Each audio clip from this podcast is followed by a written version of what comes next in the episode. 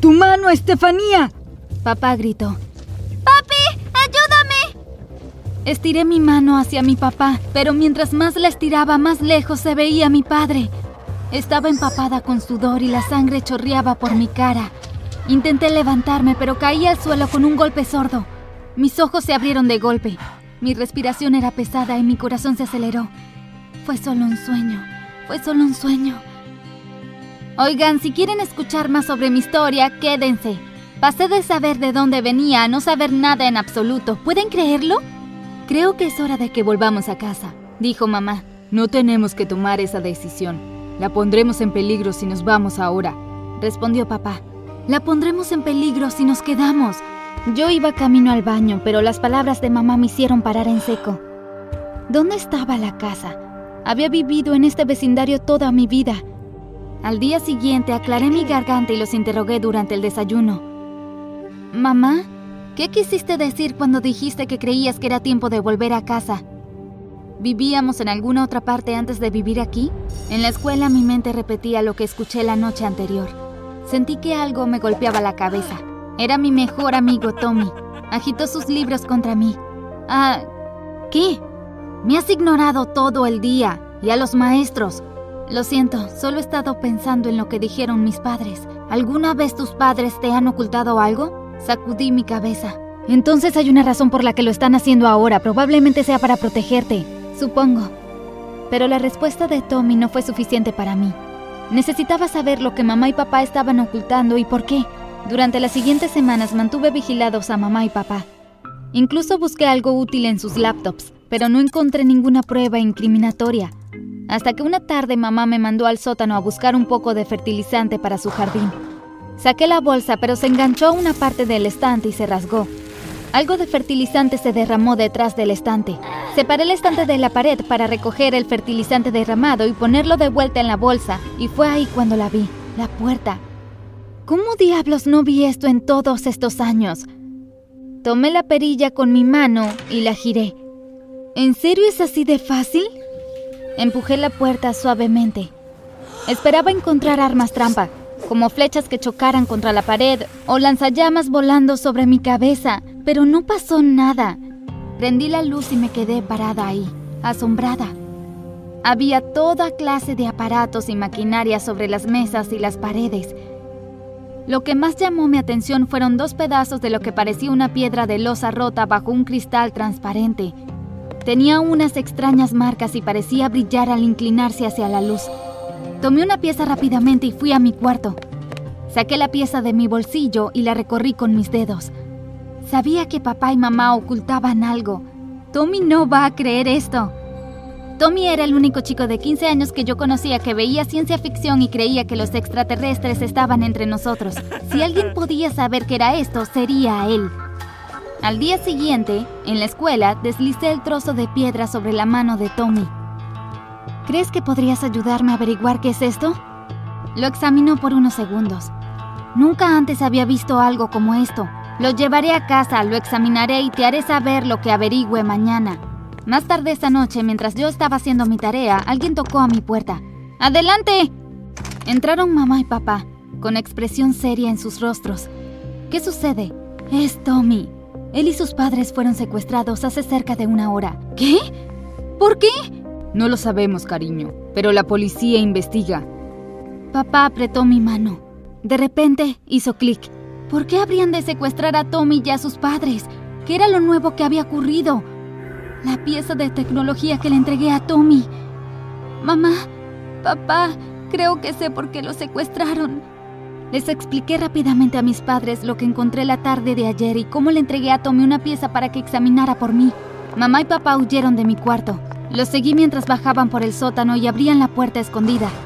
La pieza de piedra que quedaba bajo la vitrina de cristal parpadeaba despacio. Papá la puso en su bolsillo. Estefanía, lo que le diste a Tommy era una valiosa pieza de tecnología rusa. Tu mamá y yo éramos doble agentes y cambiamos nuestras identidades cuando nos mudamos aquí para protegerte. Las pesadillas que tuviste ocurrieron en realidad. Apenas escapamos de nuestra última casa antes de encontrar tranquilidad aquí. Tenía cerca de tres años en ese momento. Quería que volviéramos a casa, en el Mediterráneo, porque queríamos alejarnos de este estilo de vida Tommy probablemente activó el dispositivo y ahora todas las piezas están activadas. No tardarán mucho en encontrarnos. O a los otros. ¿Los otros? Levanté una ceja. Una ruidosa explosión proveniente desde arriba sacudió la casa. ¡Encuéntrenlos! Gritó un hombre. Mamá cerró la puerta del cuarto secreto mientras papá tomaba unas cuantas armas y luego abrió otra puerta y me miró a los ojos. Mantente cerca. Tragué saliva y asentí. Mamá y yo seguimos a papá por el refugio antibombas al costado de la casa. Estábamos casi llegando al auto cuando arrastraron a mamá fuertemente hacia atrás. Vi a papá sacar rápidamente un cuchillo de su bota y cortar la cuerda que tenía mamá alrededor del cuello y le ayudó a pararse. Cuatro hombres nos rodearon y retrocedimos contra un árbol. Papá me dejó detrás de él y con mamá se miraron con compartida tensión antes de entrar en acción. Sus movimientos eran rápidos e impecables. Pronto mamá y papá fueron acompañados por dos hombres más, hombres que yo no conocía. Tan pronto como los cuatro enemigos fueron derribados, uno de los hombres dijo, Vámonos. Mis padres y yo los seguimos hasta el furgón negro estacionado en la calle. En poco tiempo ya acelerábamos por la autopista. Es así que estuvo cerca. Río papá. Y todavía le salvamos sus vidas. Río el hombre vivamente. Papá me los presentó como Juan y Álvaro. Ellos son nuestros camaradas de nuestros días como doble agentes. Mamá explicó la situación de Tommy y el dispositivo. ¿Han sabido algo de Rubí? Ella es la única que falta del equipo. Juan respondió. Fuimos a su casa primero. Había sangre por todas partes, pero cero cuerpos. Recogimos su pieza y vinimos hacia ustedes. Tenemos que averiguar dónde tienen a Tommy y sus padres. Dijo papá. Chicos, nos están siguiendo. Mamá miraba el auto detrás nuestro. Esperen, ranúnculos, dijo Álvaro mientras aceleraba. Todos nos balanceábamos mientras nos colábamos por el tráfico. Poco después Álvaro tomó una ruta fuera de la autopista que zigzagueaba alrededor de la montaña. ¡Nos están alcanzando! gritó Juan. El furgón fue embestido por atrás repetidas veces hasta que Álvaro perdió el control y el furgón salió disparado del camino y rodó principio abajo, una vez que el auto se detuvo, hubo silencio por un momento. Me dolía el cuerpo, sentí que alguien me sacudía. Steffi, nos tenemos que ir. Me ayudaron a salir del auto. Papá me consolaba mientras el grupo corría unas cuantas yardas más adelante. Steffi, aguanta tu respiración y no importa lo que hagas, no la sueltes, dijo papá mientras corríamos hacia el acantilado. Aún aturdida por el accidente, no pude responder. Mi cuerpo temblaba vivo cuando me di cuenta de que papá y yo saltamos al frío océano a nuestros pies. Nadamos por cavidades de aires escondidas entre las rocas bajo el agua hasta que llegamos a nuestro destino. Era un escondite submarino. Entramos a la cápsula y Álvaro presionó algunos botones y el agua se drenó. Una vez que eso estuvo listo, abrimos las otras puertas. El escondite era tal como el interior de una pequeña cabaña, con pocas habitaciones, cocina y un área de vigilancia. Las piezas estarán a salvo aquí por el momento. Aquí no pueden rastrearlas. Me bañé, me cambié de ropa y fui a la cama mientras los adultos hacían llamadas para localizar a Tommy y su familia. Pocas horas más tarde, papá me despertó. Steffi, solo queríamos que supieras que Tommy y sus padres están a salvo. Abracé a papá. Lo siento mucho. Si hubiera hecho caso a tu mamá y te hubiésemos contado, esto se podría haber evitado. Lamento que hayas pasado por esto. Cuando entré de nuevo al área de vigilancia, papá y los demás estaban desempacando equipos submarinos. Ok, equipo, prepárense. Nos reuniremos con el señor Núñez en unas horas. ¿Quién es el señor Núñez? Le pregunté a mamá. Es la persona a la que notificamos. Tenemos que hacerle saber todo lo que pasó para obtener más información. No pasó mucho tiempo hasta que nadamos hacia el lado opuesto de la isla y tomamos un avión hacia una isla remota que estaba fuertemente custodiada por el personal de la Armada. Nos escoltaron hasta el edificio y en el ascensor donde nos llevaban bajo tierra. Buenos días, agentes. El señor Núñez nos recibió tan pronto como el ascensor se abrió. Los estaba esperando. Seguimos al señor Núñez hasta un salón privado donde papá entregó las piezas del dispositivo. El señor Núñez llamó a uno de los guardias. Llévale esto a Lucinda. Ella sabrá qué hacer con él. Le entregó las piezas al guardia.